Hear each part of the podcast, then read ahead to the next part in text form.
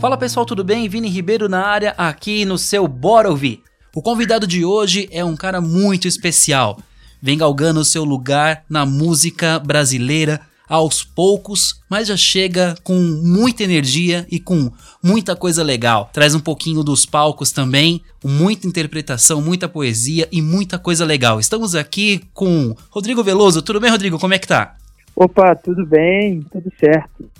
Bom, gente, quero apresentar para vocês o Rodrigo Veloso, que é um cara muito legal, um cara que tem muito talento e ele traz um mix muito interessante nas composições dele entre poesia e música, mesmo ao pé da letra, né, Rodrigo? Pelo que a gente conheceu um pouquinho do seu trabalho, cara, você vem sempre trabalhando com a parte da poesia, a parte da letra, a parte da composição de uma forma muito forte, né?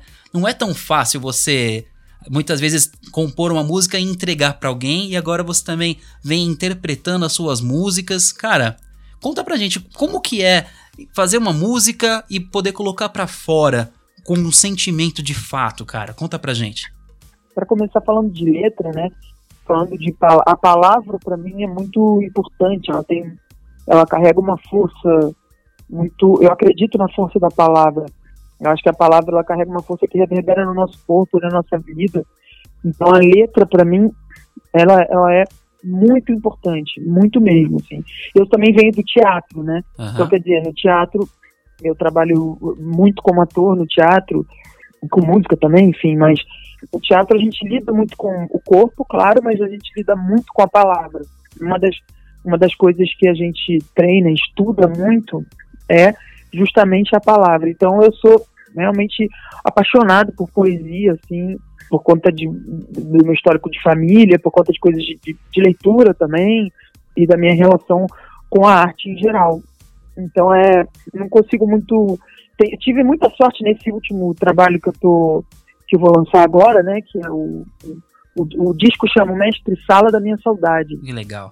Esse disco é decorrência de um um período que eu ainda estou vivendo, né, que é muito recente da minha vida, um período de, de luto por conta da, da partida do meu irmão, uhum. né, que eu perdi no ano passado, assim, tem, não tem nenhum ano, tem bastante é, é pouco tempo ainda, mas e na, na ocasião eu estava em cartaz com uma peça no teatro, estava fazendo uma peça e tal, e depois que a peça acabou, nós ficamos três meses em cartaz, foi mais ou menos durante o primeiro mês o segundo que aconteceu. Enfim, tinha uma série de apresentações musicais, a gente acabou cancelando e eu tive um, um impulso mesmo de fazer um disco, né?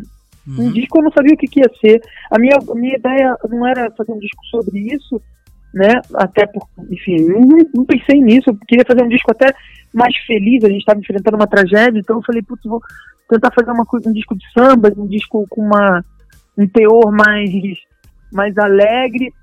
E, e aí eu, eu, por conta de um outro projeto, tinha conhecido o Rômulo Frost, que é um tremendo produtor, escritor, compositor, cantor, um artista é, espetacular, assim, reconhecido e tudo mais. Uhum. E a gente tinha se conhecido por conta de um outro trabalho. Aí eu falei com ele, falei, Romulo, vamos fazer um disco, vamos fazer um disco de sambas. E ele falou, vamos. E eu, eu é, por conta da tragédia, eu perdi a fala, a, assim, a, a, capacidade mesmo de verbalizar, de escrever, de, de colocar em palavras. Sim. Tudo estava saindo em música, em canto, em... mas eu não estava conseguindo muito verbalizar. E, e desse meu encontro com o Romulo, o Romulo é um grande letrista, e ele me colocou em contato com, com outros grandes letristas, né? Tipo a Alice Coutinho, é, o Clima, o Nuno Ramos, o, o, Marcelino Freire, que é um poeta muito meu amigo que eu conheço do. Eu acabei conhecendo do teatro, conhecia da literatura, claro, mas é, é conheci pessoalmente mesmo, virou meu amigo através do teatro, dos contos dele que eu estudei e ensinei e tudo mais. Então, é, é, isso tudo acabou aparecendo nesse disco. Então, é um disco realmente onde a palavra fala muito, né?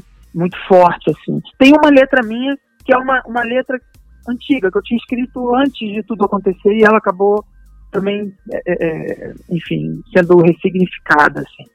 Mas, no geral, eu fiz as músicas e, e tivemos outros letristas, assim.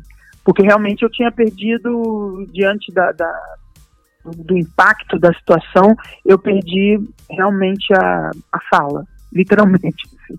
É, cara, é, né, deve ser algo, algo, mensurável, né? Ainda mais para uma, pra uma família, né? Como a família de vocês, que é uma família de músicos, família de artistas. Parece que bate um pouquinho mais na alma ainda, né, cara? Mas eu dou parabéns para você de conseguir trazer essa energia e ainda conseguir verbalizar e compartilhar com o pessoal. Não é fácil, cara. É, é muito Olha, difícil. eu, eu para mim, é, a situação ela era tão difícil. E o meu irmão, ele era uma pessoa que, com quem eu tive. Ele era meu melhor amigo, a gente morava junto. Uhum. A gente estava morando, ele estava morando comigo, a gente estava muito próximo, criando junto, porque ele era um artista, né? Um, um, ele era do cinema e tal, das artes visuais. Inclusive, ele dirigiu é, alguns clipes meus, é, co-dirigiu um, dirigiu um, escreveu o roteiro de outro, enfim. Ele era um cara é, muito impressionante, muito exigente, assim. Então, ah, é, é, assim, eu, eu, acho, eu acho que a gente, a gente, foi criado junto, a gente era muito próximo. Um pouco do que eu sou, muito do que eu sou como artista, como pessoa, é, é, passa por ele. Então, é, quando ele foi embora, eu não sabia muito bem o que, que eu ia fazer da vida. Eu tinha lá a peça para terminar e depois quando acabou eu falei, cara, o que, que eu vou fazer? Porque não faz mais sentido cantar as músicas que eu cantava antes, fazer o show que eu fazia antes, até com meu pai, mas não, não faz nada sentido agora. É, é, agora eu preciso achar um outro caminho. E o caminho foi esse, né? De, de encontrar uma, uma, uma coisa que falasse disso, assim, na verdade, era para esse disco, ele mais do que um disco de carreira, ele é uma elaboração mesmo de um luto. Uhum. É uma maneira que eu encontrei de sobreviver a essa dificuldade que a vida me impôs, né? Tá me impondo ainda cotidianamente, porque é, é um dia de cada vez mesmo, assim. E é doido, porque o disco acaba. Essa situação toda que a gente está passando de isolamento social, de, de distanciamento, de perda de noção de tempo, né? A gente não sabe muito bem que dia, em que dia que a gente está do meio da semana e tal. É eu e a minha família, nós já estávamos vivenciando isso. Nós já estávamos, a gente já estava meio isolado, a gente já estava meio quieto, a gente já estava. Então, o disco, por falar disso, ele se relaciona inclusive com esse tempo que a gente está vivendo. Inclusive com a política. É muito louco, assim. É, o disco, ele, ele parte de um princípio muito pessoal, mas ele, ele tem um, um, uma coisa bastante universal. As músicas que saíram, por exemplo, e eu recebo muitas mensagens das pessoas é, é, muito bonitas, assim, das pessoas realmente se identificando e, e às vezes um, em camadas que eu nem conseguiria imaginar, assim. Então é, é realmente tem essa dimensão universal, assim, meio sem querer, né? E por muito, muito, muito por mérito dos, dos, dos artistas com quem eu pude colaborar, né? E, e a, a, questão da estética, porque acabou que a gente fez um disco meio de samba, mas uhum. sem percussão também, um disco meio que tem uma estética toda peculiar, que tem muito a ver com o tipo de música que meu irmão gostava, assim. E, uhum. e isso foi completamente sem querer, também não, não combinei isso. É, é, os, os meninos que fizeram os arranjos nem conheceram meu irmão, enfim. E, e para mim era muito emocionante quando eu via é, é, os arranjos serem sendo levantados ali nos ensaios, né? Que a gente fez os ensaios. Uhum. E eu falava, caramba, isso então, é, é, o disco, ele é do meu irmão mesmo, assim, eu, eu, me vejo muito como um canal, assim, e de certa forma ele tá comigo, entende? Então, claro. É, é, é, menos coragem, você colocou a palavra coragem, muita gente tem me perguntado sobre isso, mas é muito menos coragem do que uma necessidade mesmo de sobreviver. Como você vem também da, das artes cênicas, aí, teatro e tudo mais, eu tenho uma teoria, não sei se você vai concordar comigo, que música é, é comunicação, antes de tudo. Então, Sim. né? Então, a gente tem que, tem que se, é, se fazer entender. A gente precisa colocar para fora, colocar o que a gente tem para fazer. E tem pessoas que falam o idioma da música e outras não. É, tem gente que coloca qualquer coisa lá, escuta e não tá se importando muito com o que tá acontecendo. E tem bastante gente. Se a gente começar a lembrar no nosso convívio pessoal, né? Pessoas que não são da. No caso, você já nasceu, né? Aí, junto, junto com seu pai, com o Benito de Paula, já vem dentro de um contexto todo musical. Mas as pessoas que têm que. É, levam uma, uma, uma vida assim, que não tem tanto contato com a música, muitas vezes não tem muita noção de que a música é do, da grandiosidade que ela tem. Às vezes elas percebem isso no meio da vida e outras não, mas eu acho que a música é um idioma que algumas pessoas falam e outras não, cara. Não sei se você concorda comigo. Sim, ah, eu, eu acho que a música ela, ela consegue se conectar com a gente. Uhum. É, tem, claro, tem a, quando ela tem letra, porque nem toda música tem letra, é. mas quando ela tem letra, ela se comunica através da linguagem, do português ou do inglês ou do francês ou seja qual for a, a língua que tá que aquela letra foi escrita, né? Que aquela poesia é, foi escrita, mas ela também se comunica com a gente através do, do, da, da melodia, da harmonia, do, dos, de outros campos que são menos racionais. Eu me lembro que na época que eu fiz, eu, eu fiz faculdade de música, né? Fiz, minha formação é de ator e de, e de, de pianista erudito. Legal. E lá tinha um curso muito interessante que era um curso de musicoterapia. E a, e a gente via isso, eu, tinha, eu tive muitos colegas, né? E pude acompanhar, inclusive, algumas sessões ali de, de grupos, assim. Muito interessante a capacidade que a música tem de realmente de oferecer para as pessoas. E eu, eu, inclusive, estou vivenciando exatamente isso nesse momento. Assim. Muita coisa do, da minha dor, do meu luto, da minha família, eu entendi através da música mesmo, que eu estava fazendo ali. E eu, aqui, durante a gravação dos discos, e até mesmo hoje, por exemplo, esses dias eu fiz uma live com meu pai aqui, uhum. aqui em casa. E na hora que a gente foi cantar a música, que a gente gravou pro meu irmão, que meu pai gravou uma música, uma das faixas comigo, que chama Lágrimas no Meu Sorriso, é, na hora que a gente foi cantar, eu entendi coisas que eu não tinha entendido. Assim, Olha então, que é, é, que, são coisas que vão, fichas que vão caindo, claro, a, às vezes através da síntese racional que está colocada ali naquelas letras, que foram escritas por outras pessoas que, que foram muito generosos comigo em, em em realmente me presentear com um afeto e com uma, uma capacidade de compreensão que no meio, quando você está no meio do olho do furacão, você não tem muitas vezes, né? Uhum. Mas também através da melodia, através do canto, através de você coloca aquilo para fora, o seu corpo é, é, lida com aquilo de uma outra maneira. E eu acho que a música tem esse poder mesmo, assim. É, é ela vai direto no nosso inconsciente, na nossa epiderme, assim. É, no nosso corpo, né, inteiro. Então é, é muito é muito poderoso isso, assim. Você vê isso em, em concerto de orquestra, assim. Muitas vezes quando você é, é eu tinha um tinha um lá no Rio na época que eu fazia faculdade de música uhum. tinha um, um concerto de manhã era os domingos de manhã bem cedo acho que era 10 ou 10 e meia da manhã um negócio assim e aí era legal porque eles levavam crianças né muito, muita criança. E era um repertório que não era necessariamente um repertório assim infantil. Tinha de tudo, tinha de Vila Lobos a Prokofiev, a Rachmaninoff, Chopin, tinha tudo assim. E você via as crianças sendo tocadas por aquela por aquele conteúdo musical ali, é, era é muito bonito mesmo assim. Então a música, eu acho que a música tem esse esse esse poder inquestionável assim, né? Claro. De, de tocar a gente, né? É legal que você colocou isso. Eu também tenho um filho, filho pequeno, né? Minha filhinha tem três anos, cara. E nesse momento de pandemia é muito desenho, né? Aquela coisa toda. E você Sim. falou que as crianças ouvindo música clássica e tudo mais. Cara, eu não me lembro de nenhum desenho que passe batido, um, nenhum desenho longa-metragem que passe batido sem ter nenhuma música clássica é, fazendo plano de fundo ou então levantando algum tema do desenho.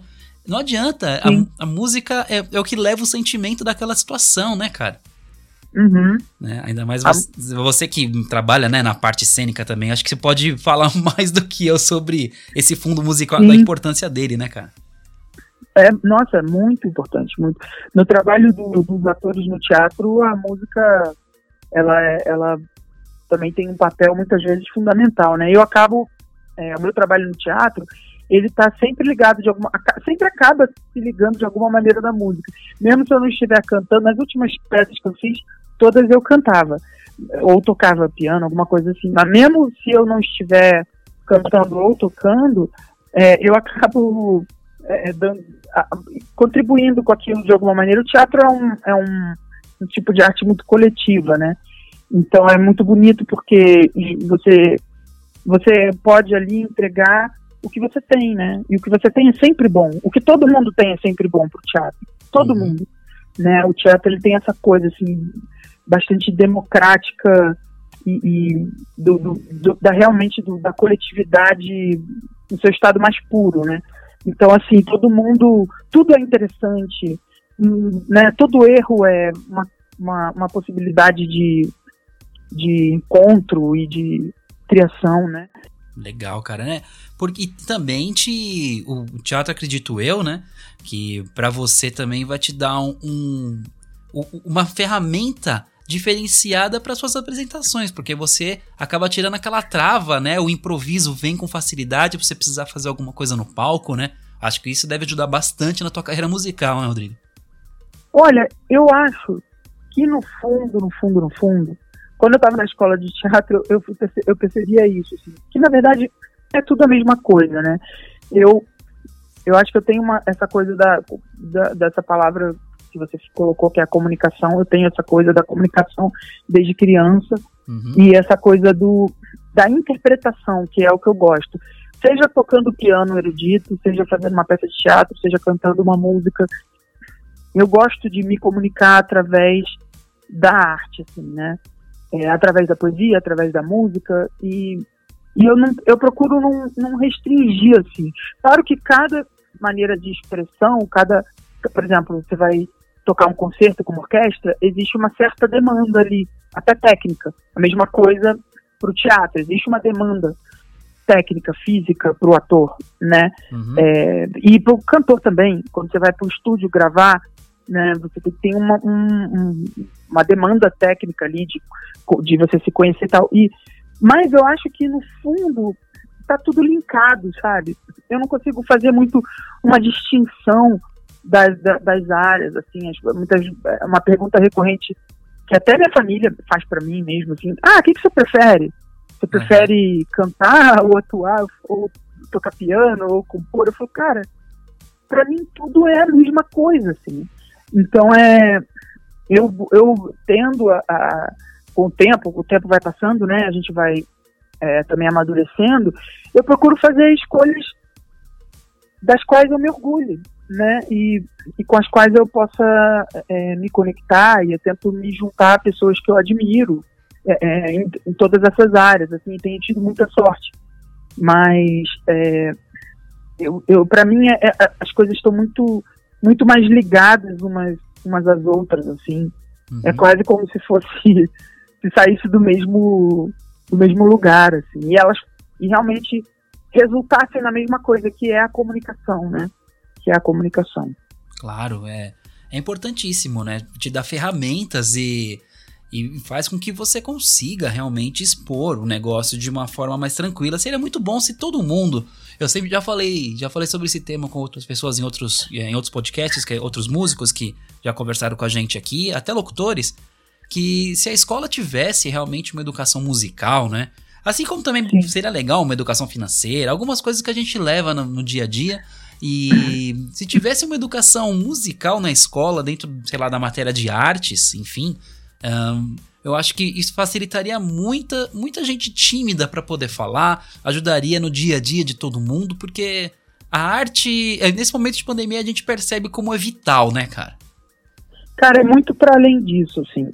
Eu acho. Outro dia eu vi uma entrevista da Fernanda Montenegro uhum. e ela estava falando uma coisa que realmente é fundamental pra gente que, e que a gente, a gente, enquanto artista, sobretudo artista de teatro, artista de música, a gente sente isso na pele, que é a importância da educação, né? Quer dizer, a cultura e a educação, elas, elas precisam andar de mãos dadas, assim, o tempo todo, porque uma alimenta a outra, né? Não adianta você aprender português se você não, se não for para ler uma poesia, porque eu, eu, eu acho mesmo que uma coisa contamina a outra e, e enfim, a, a, arte ela precisa da educação, né? E ela também é uma ferramenta para a educação. Então as coisas elas caminham muito juntas assim.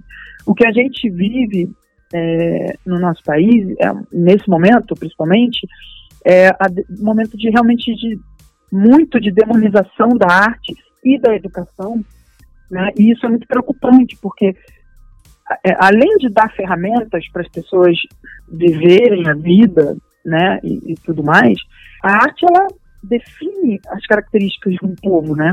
A arte diz quem é esse povo, a arte mostra quem é esse povo.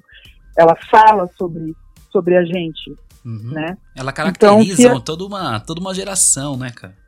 Exatamente. Então, se a gente perde contato com isso, a gente tende a fazer escolhas piores, assim, né? A gente precisa que isso ande de mãos dadas com a educação. A gente precisa de, de, de políticas de formação de público é, e tudo mais. Outro dia, no ano, ano passado, ano retrasado, fui assistir uma peça de uma grande atriz, eu não vou nem citar o nome dela, não, porque uhum. eu não sei se ela, se ela gostaria que eu citasse o nome uhum. dela, mas ela é uma grande atriz de teatro, grande, reconhecida, premiada, já deve, já, já enfim, já deve estar nos seus 60 para 70 anos, uma grande, tremenda atriz das nossas, dos nossos patrimônios mesmo.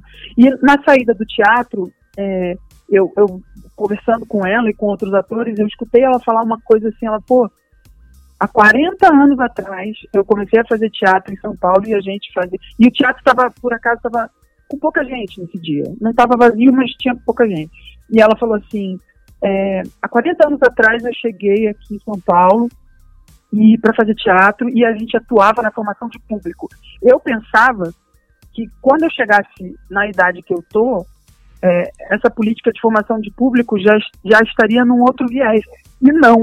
E aí ela se dirigiu a mim, a outros atores da minha idade, assim, ela, vocês que são jovens, vocês precisam fazer o que eu fiz, porque o que, o que a gente fez não funcionou. Vocês precisam ter uma coisa de formação de público. E, e realmente é importante. Quanta gente você é, é, você encontra na rua, conversa, e a pessoa nunca foi ao teatro, muitas vezes. É. Nunca assistiu né, uma peça de teatro, nunca foi a uma sala de concerto, nunca foi ao museu. Né? Então eu acho que, que a gente precisa. Porque isso faz diferença. Claro. Né? Isso faz diferença. E a nossa cultura é muito rica para a gente desperdiçar a oportunidade que, que os nossos crianças e os nossos jovens têm de transformar isso aqui num, num lugar absolutamente incrível, né? Uhum. Que, que esse, esse lugar incrível, ele está na nossa cultura, está na nossa arte. Sim. Né? Então só basta as pessoas conhecerem mesmo. É, a gente, o mais difícil a gente já tem aqui no Brasil, né? A gente tem clima, a gente tem beleza natural, a gente tem, tem diversidade, o mais difícil já tem. O, o, o, tá fácil pra gente, né? Na teoria tá fácil pra gente poder ter acesso a tudo, né, cara? O problema é que, como você bem disse, a gente passa por um momento um pouquinho sombrio. Eu. É, é, a, gente, a, gente, vive. Eu, eu, assisti uma entrevista do Jô Soares lá pro Marcelo Taz, em que, em que o Marcelo Taz perguntou para ele o, o que você gostaria, né, pro Brasil e tudo mais. Ele falou: ah, eu gostaria que. Eu gostaria de poder votar em quem eu quisesse votar e não ter que votar no, em, em alguém porque eu não quero outro, né? Então, é, é, essa falta de opções e essa. E de repente a gente começou a entrar num, num viés ideológico que, uhum. que, que, eu acho que estava encronhado um pouco no íntimo de algumas pessoas, mas que foi colocado para fora e, com, e, e nesse, e dentro desse viés, ele tem que vir com kit, né? Se a pessoa gosta de uma coisa, aí tem, tem que ter todo um kit de situações, porque senão ela tá fora daquele clubinho. Por que, que a pessoa não pode ter né, o viés político X e gostar de arte. Qual que é o problema? Mas não, aí ela já acaba não gostando também, já tira um pouco da frente, porque, como você bem disse, existem acessos, né? o Teatro Municipal tá aí, quem tem, é super acessível, tem peças até gratuitas, só que as pessoas nem sabem o que tá acontecendo lá. Muita gente tá indo pela primeira vez ao teatro para assistir um stand-up. Né? Porque é uhum. algo que as mídias digitais não, nada, estão mostrando. Nada contra o stand-up. Claro, claro, é uma arte, mas... né? É, tá lá, as pessoas estão trabalhando e tal, eu acho legal, mas, mas a gente tem muitas coisas acontecendo. Né? Em São uhum. Paulo é uma cidade que a gente ainda tem muito privilégio, porque existe de fato até um público já de teatro, a gente tem, a, a, pelo menos até antes da pandemia, a gente tinha o, o SESC, né? Sim. O Sistema S, que era é uma coisa que aqui no estado de São Paulo funciona de uma maneira muito bacana, muito é, é, fundamental e, e, muito bonita. Eu fiquei, eu, eu, digo isso porque eu já me apresentei tanto com música quanto com teatro fiquei em cartaz em Sesc uhum. e é muito legal você ver a efervescência cultural que acontece ali, as pessoas indo de todas as idades e tal. Mas isso é, é ah, primeiro que ainda é pouco, o investimento é, é pequeno, né, nisso. E, e, e eu não sei, eu acho que ainda pro, pro tamanho do Brasil é muito pouco, é sabe? É pouco, é porque a gente tá falando. que a gente tem. É, o Sesc em São Paulo, e quem tá em outras cidades já não, já não consegue, né, cara? É, é, mesmo em São Paulo é pouco, agora se imagina no Brasil todo, né? É, é verdade. É. Então eu acho que, que, enfim, que precisa realmente a gente se atentar a isso, assim.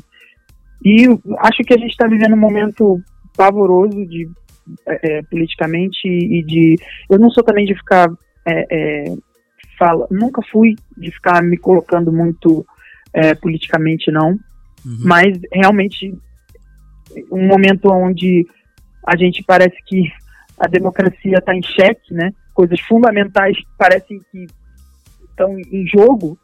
Aí você é obrigado a se colocar assim como muito para além de, de, de, de da, da, profissão, enfim, mas como um cidadão mesmo, né? Você fala, caraca, eu tô vendo isso acontecer, porque é. né, eu vejo meu pai, por exemplo, que vivenciou um período é, é, radical, um período Sim. de cerceamento de liberdade, ele fica completamente em choque com discursos e coisas que a gente vê na televisão é, dos governantes, mas também das pessoas, né, de, em manifestações. É assustador. E eu, eu, eu acho de verdade que a educação ela, ela pode ajudar a gente a se entender melhor, né? A se entender. Porque eu acho que isso é uma falha de enfim, eu não, entendo, não entendo, muito de, de, de fatores sociopolíticos, né? Meu, meu lance é a, a questão cultural e eu, e eu acho que a, a, a nossa função também é, é, é contribuir para um lugar melhor, assim, tentar humildemente contribuir para um lugar melhor, né? Então, enfim, mas eu, eu acho, acredito mesmo na força que a educação e a, e a arte têm é, para fundamentar esse caminho aí que a gente precisa construir, né? Concordo contigo. E melhorar. Concordo contigo, porque a arte, a educação, ela te dá conceito. Você e você com conceito, você conhecendo sobre história, você deixa de cometer erros do passado e começa a, a progredir para o futuro, né? O futuro que é o que é o ideal. É legal se tocar nesse assunto, né? Porque o, seu pai ele teve um, um sucesso absurdo nos anos 70. Ele passou é, por, um, por um momento de censura muito forte. Ele conseguiu, mesmo assim, né? Conseguiu se destacar de uma forma grandiosa no cenário musical brasileiro aqui, o Benito de Paula. E, e, ele, e essa visão dele agora. É, meu pai sofreu com a censura, né? Sim, meu pai sofreu. Sim. O primeiro disco dele foi censurado, depois ele teve outras músicas censuradas. Ele tinha um visual também que, que é um visual bastante é, é, chamava muita atenção e aquilo causava. Ele era toda hora levado para a delegacia, ele conta essas histórias, assim. Então, enfim, é, é, parece. Não sei, você vê as pessoas exaltando esse tipo de coisa, é assustador, né? Você fala, putz, por quê? Por que essa raiva, né? Por que essa. Por que isso, né? Então, eu, eu acredito mesmo que a gente precisa se voltar uns pros outros mesmo, assim, parece uma coisa meio é. de demagogia, assim, meio piegas, mas, mas é verdade, assim, e eu acredito mesmo no poder da, da música e da arte em promover isso, assim.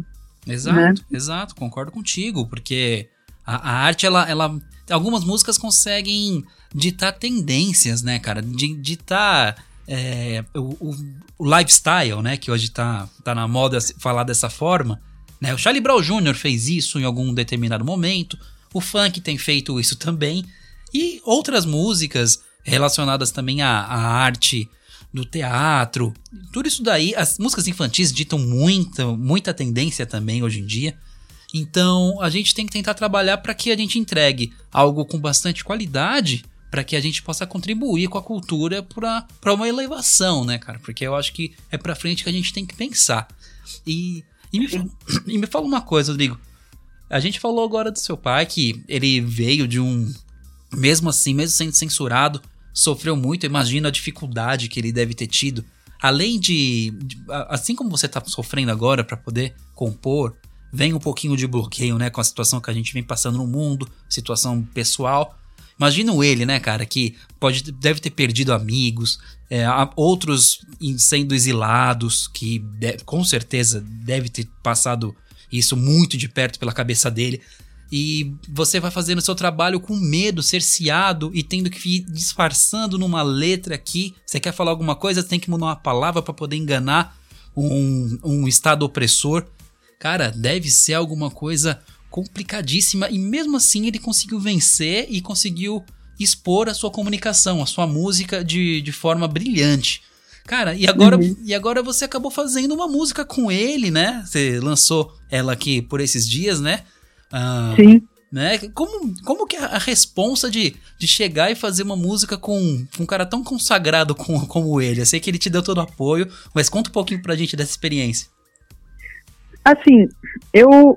Ah, eu sou muito ligado no meu pai, né? Uhum. A gente.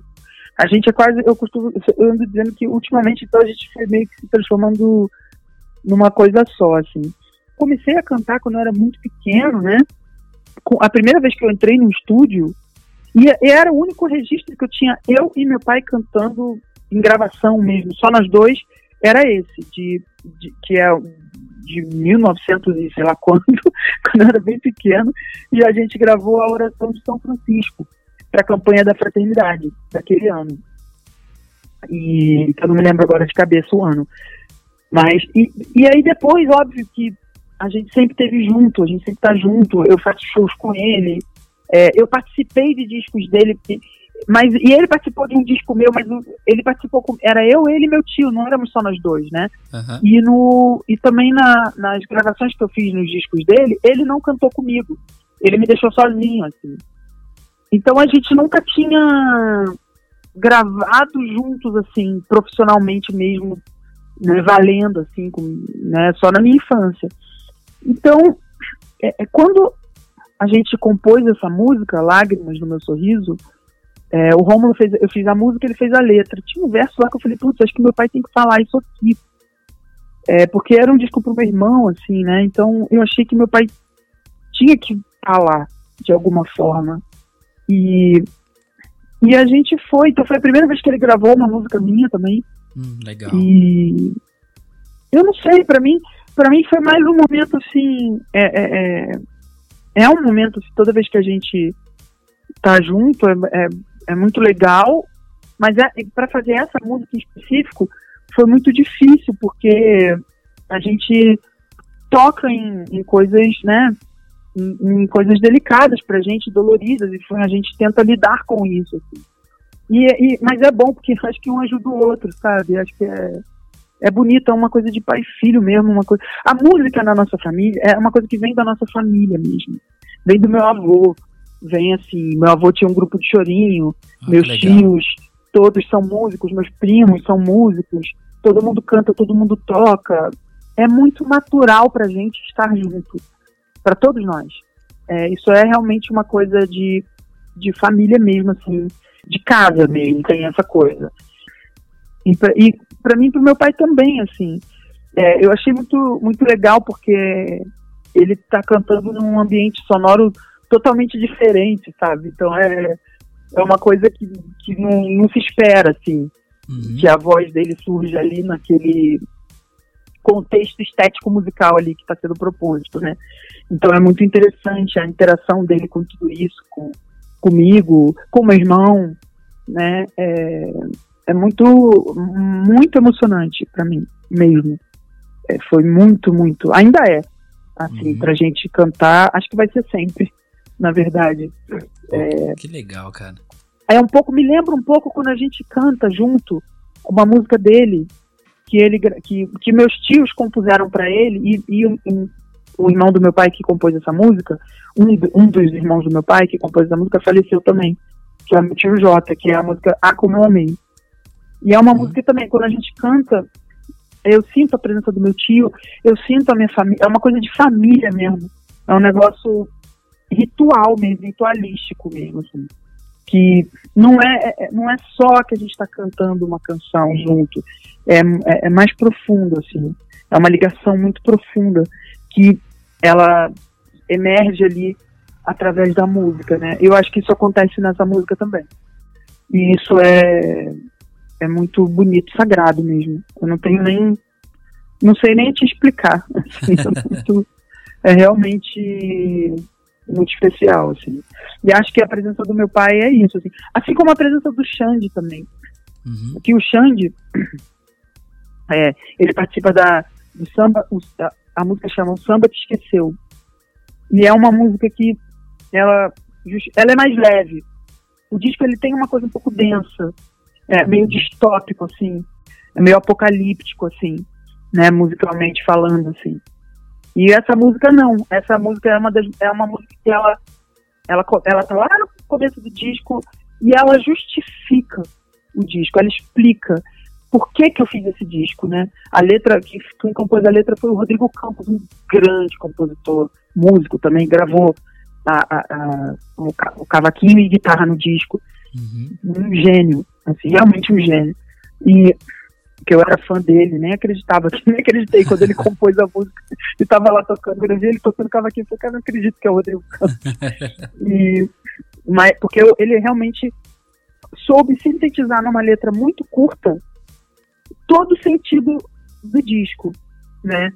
E, e o Rodrigo é muito fã do Xande, o Xande é muito, muito amigo, muito, uma pessoa muito especial. Eu, eu costumo dizer que para mim é quase um irmão mais velho, assim, que eu não tenho. Eu sou, eu sou o mais velho, né? Uhum. Mas ele, ele representa, faz tanto pela música do meu pai. Ele conhece tanto da música, não só da música do meu pai, né?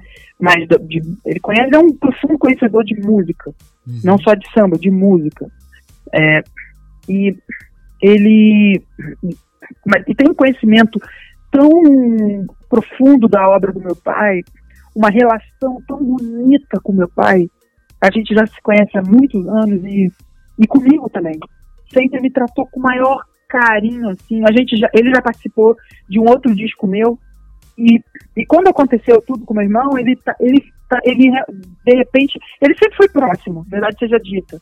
Sempre é uma pessoa que de vez em quando ele liga, a gente se encontra nos shows, quando a gente faz show ele vai, a gente também vai no dele, a gente faz show junto. É uma, é uma pessoa próxima de fato mas ele ficou é, é mais próximo, sabe? Ligando, preocupado, querendo saber do meu pai.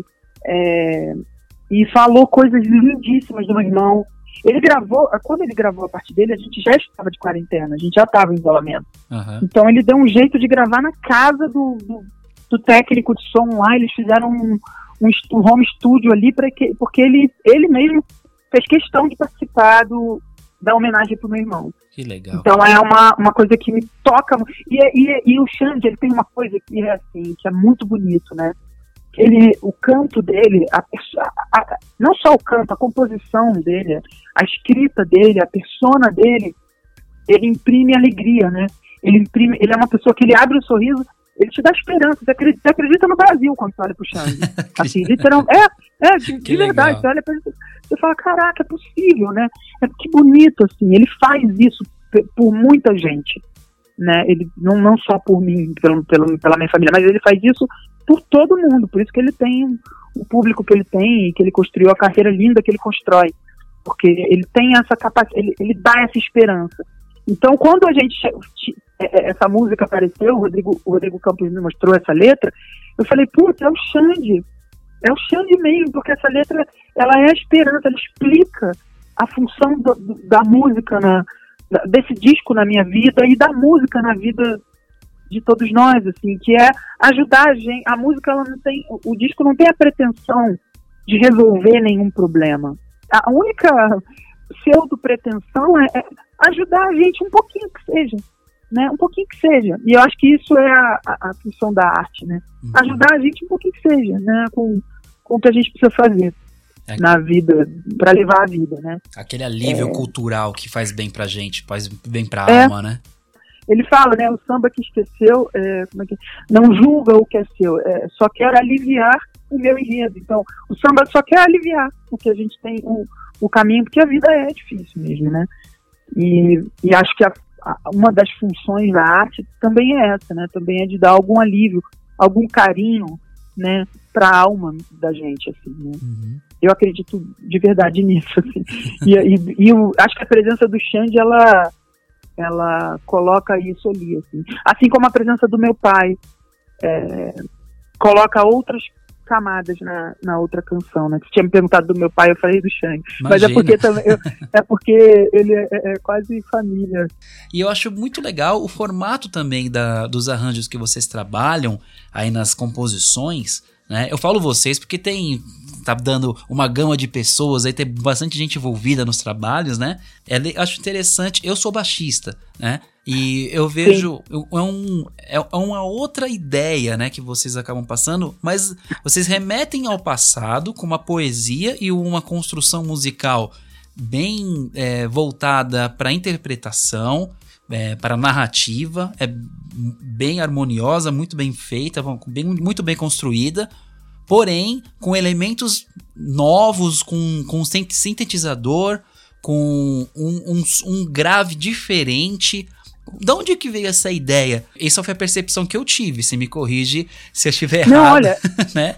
quando o, Rômulo, isso veio do Rômulo. Uhum. O Rômulo é o diretor artístico do disco. Ele falou, ele montou, ele falou, olha, a banda, eu tive uma ideia, porque a gente tava, a gente já tinha um repertório, a gente compôs, foi tudo muito urgente, muito rápido. Certo. Né? E realmente foi uma coisa assim, quase um vômito. As músicas saíram, foi, foi muito rápido, foi muito rápido. Em dois meses a gente tinha 12 músicas. E aí a gente falou, ok, vamos gravar. E ele falou, olha, eu queria, eu queria, porque inicialmente lá atrás a minha ideia, lá atrás é ótimo, né? A gente começou, a gente, come, a gente terminou de compor em janeiro. E em novembro, eu falei pro Romulo que eu queria um disco de samba. Então eu tinha uma ideia de que teria uma percussão e tal. O Cabral, o, quem toca o baixo é o Marcelo Cabral, uhum. que é um outro que eu sou assim muito fã dele. Tem um trabalho o trabalho dele, tanto o trabalho dele de produtor, de arranjador para outros artistas, o Criolo, as Bahias, a Coisa Mineira, enfim, tem um trabalho incrível e ele tem um trabalho solo também. Ele, ele que fez os arranjos, de, os arranjos de corda. Ele é um arranjador, assim, um cara, assim, e além do que, uma pessoa fantástica, assim, um amigo também que eu ganhei. Legal. Eu falo que essas pessoas foram presentes que meu irmão deixou para mim, né? Eu, eu costumo falar isso. Mas eu, o Cabral e o Rodrigo, eles têm uma ligação com o samba. Eles têm uma, uma ligação com a tradição mesmo do samba, com, com o, o fundamento estético, né? Uhum. Só que eles também caminham para outros para outras possibilidades, assim. Quando o Romulo falou que a banda base não teria percussão, eu confesso que eu achei estranho. Eu falei, eita, será? Será que vai. E aí, quando a gente chegou no estúdio, o, o Cabral ele toca no disco, ele toca sintetizador, ele toca baixo, ele toca baixo elétrico, baixo acústico, baixo acústico no arco.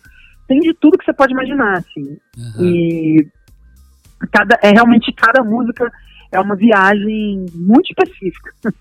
Yeah. Tanto de letra quanto de ambiência, né? né? Mas é, é, realmente essa percepção que você teve era o que a gente estava buscando, realmente valorizar é, é, a letra, né? A letra tinha que aparecer, o samba de alguma maneira também aparecer e as atmosferas.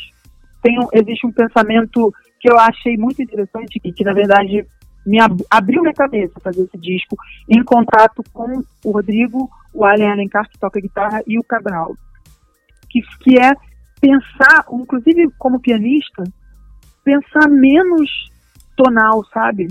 Pensar menos em tom e harmonia e pensar mais em, em ambiências mesmo. É, uma conversa até com, com um tipo de som que eu estudei na faculdade, com música, com música contemporânea, com música é, né, dodecafônica. Tem, tem, tem, existe um pensamento aqui por, por uma área atonal mesmo, assim, onde a ambiência ela é muito mais importante né, do que propriamente o desenho, o, o acorde que você está tocando, digamos assim. Entendi. Né? E isso se reflete na maneira de cantar também, que é a mesma coisa, sabe? É menos. Porque eu, eu também, isso é uma, uma questão para mim, né? A questão da voz e tal. Eu, como cantor, como ator também, eu pesquiso muito a voz, né? E e eu ando pensando muito sobre isso, sobre o que é cantar, né? O que é cantar bem, o que, que você precisa fazer quando você está cantando, né? Eu acho que esse disco também propõe uma, uma reflexão acerca disso, assim, né? Cada disco que eu faço, eu, eu gosto de pensar ele também pelo lado da voz. Uhum. Né? Como que eu vou colocar a minha voz nesse, nesse trabalho? Como que a minha voz vai interagir com, com esses músicos, com essa com esse momento da minha vida, com tudo mais, né? E eu acho que esse disco é um novo capítulo da minha voz também, até porque também uma, tem, tem a questão da tragédia, né? Uhum. A tragédia, quando você vivencia uma tragédia, e a gente vive, tá, como eu te falei, né, a gente está vivenciando ainda, né? Uhum. Uma, uma dificuldade cotidiana, um desafio. Isso modifica o seu corpo e modifica a sua voz, né? Então, modifica a sua relação com a arte, modifica tudo. Né? Então, é, é, é, então é uma, uma, uma, outra coisa. Assim. Esse trabalho realmente é, é, diferente nesse sentido, assim, em todos os sentidos. Né? É, e, levou, levou a gente a, a, a, outros pensamentos também. Porque eu acho que é importante a gente passar para o pessoal os bastidores da música, né? Música não é só você chegar, sentar e tocar e pronto. Eu, a, a, proposta nossa aqui no Ouvindo Seu Som é ouvir o som, mostrar e explicar os bastidores, porque o, o propósito, né? Isso é muito legal, isso é muito legal, porque com, vindo aí da tua parte, é um propósito muito bacana, com bastante conteúdo e com muitos porquês, né? Isso que é o legal.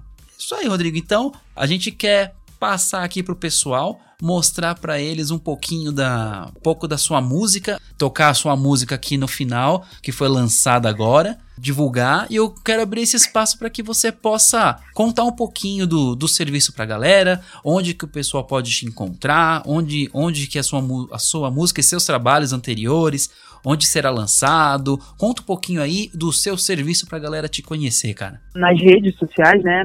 Sobretudo no Instagram, é, no meu Instagram é Rodrigo V A Veloso com dois L's e Z de zebra. E aí lá tem tudo, lá tem os links, tá, enfim, tá em todas as plataformas, os, os, discos todos estão em todas as plataformas, todas as plataformas digitais, Spotify, Deezer, Apple, é, YouTube. O meu uhum. canal do YouTube também, lá vão sair os, os videoclipes, né? Tem o videoclipe agora que eu fiz com meu pai, e vai sair o videoclipe da faixa título do disco, O Mestre Sala da Minha Saudade. Legal. Que é um videoclipe que a gente gravou no último dia, você acredita? No último dia que podia sair de casa. Entendi. Antes do isolamento. Quando a gente acabou de gravar, recebeu a mensagem de que estava tudo sendo fechado no Rio, enfim. Foi meados de março, assim. Foi a última coisa que a gente conseguiu fazer foi gravar esse videoclipe, assim. É até simbólico, né? E, e o clipe conversa um pouco com esse tempo que a gente está vivendo. É, a música também chama O Mestre Sala da Minha Saudade, é a música título do disco. Esse, isso tudo vai sair lá no canal do YouTube. E antes disso, vai, vai sair ainda a, a música com Xande. As, a, tem duas músicas do disco já é, é, disponíveis, que, que são Hiato e Lágrimas no Meu Sorriso, que eu canto com meu pai. E, e é isso, está tudo em todas as plataformas. Instagram, Facebook. Facebook é Rodrigo Veloso, mesmo, dois L's e Z. Eu tô lá. Eu procuro falar com todo mundo mesmo, converso. Acho que é muito legal isso. E é isso, o mundo digital tá aí. A gente tem que, tem que se adaptar a ele. Senão ele vai engolir a Sim. gente. Não tem jeito, não tem outro caminho mais, é. né? Mas tá, as pessoas que quiserem escutar, tá lá tudo em todas as plataformas. No Spotify na Deezer, eu acho, tem uma playlist muito bacana que são, são músicas. É, a playlist chama Rodrigo e Benito. Legal. E aí, e aí tem músicas minhas e do meu, e do meu pai que conversam com a música que a gente gravou agora. E aí Boa. tem coisas que eu tem música que eu compus com meu pai, que eu gravei em outro disco, tem uma parceria do meu pai com a Dona Irã que eu gravei, tem músicas dele, enfim. Tem lá Como Eu Amei, que eu canto com ele, com meu tio. Então tem, é, é, enfim, convido as pessoas a ouvirem lá. E tá a música nova também tá lá com isso aí a gente finaliza o nosso papo aqui no Ouvindo o Seu Som. Eu vou, eu, eu vou deixar você escolher qual música você quer que a gente passe aqui no finalzinho aqui do podcast, Rodrigo. Eu escolher a música? Você que manda. Ah, eu acho que o Lágrimas do Meu Sorriso, a música que eu canto com meu pai, que é uma composição minha do Romulo Frois, que eu gravei agora pro disco com meu pai, a gente falou tanto dela, né? Verdade. Faz sentido. É. Claro, então fechado então. Rodrigo Veloso, muito obrigado, meu irmão. Obrigado pelo seu tempo e tudo de bom para você, meu velho. Muito obrigado, parabéns pela iniciativa aí. Muito obrigado e vamos nessa. Gente, com vocês, lágrimas no meu sorriso. Vamos que vamos, pessoal. Valeu, tchau, tchau. O que é, Rodrigo? Você... Tá com sono? Quer vir aqui no colo do papai? Não. O amor.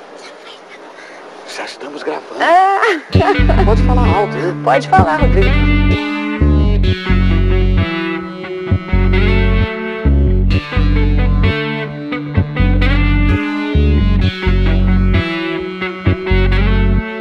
O anel, a camisa, o chapéu são meus.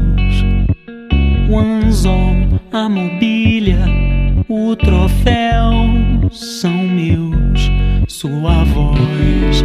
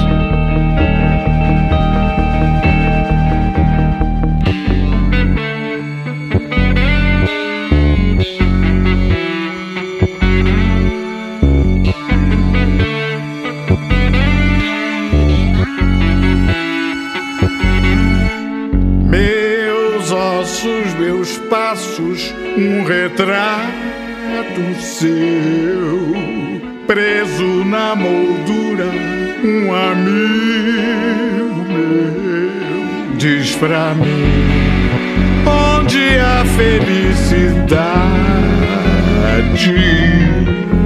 vai surgir no meu corpo na cidade.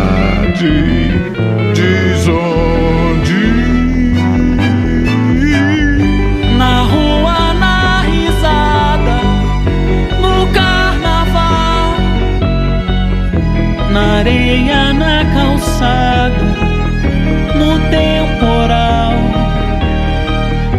na boca de quem canta, na escuridão, no peito, na garganta, no sol, no chão.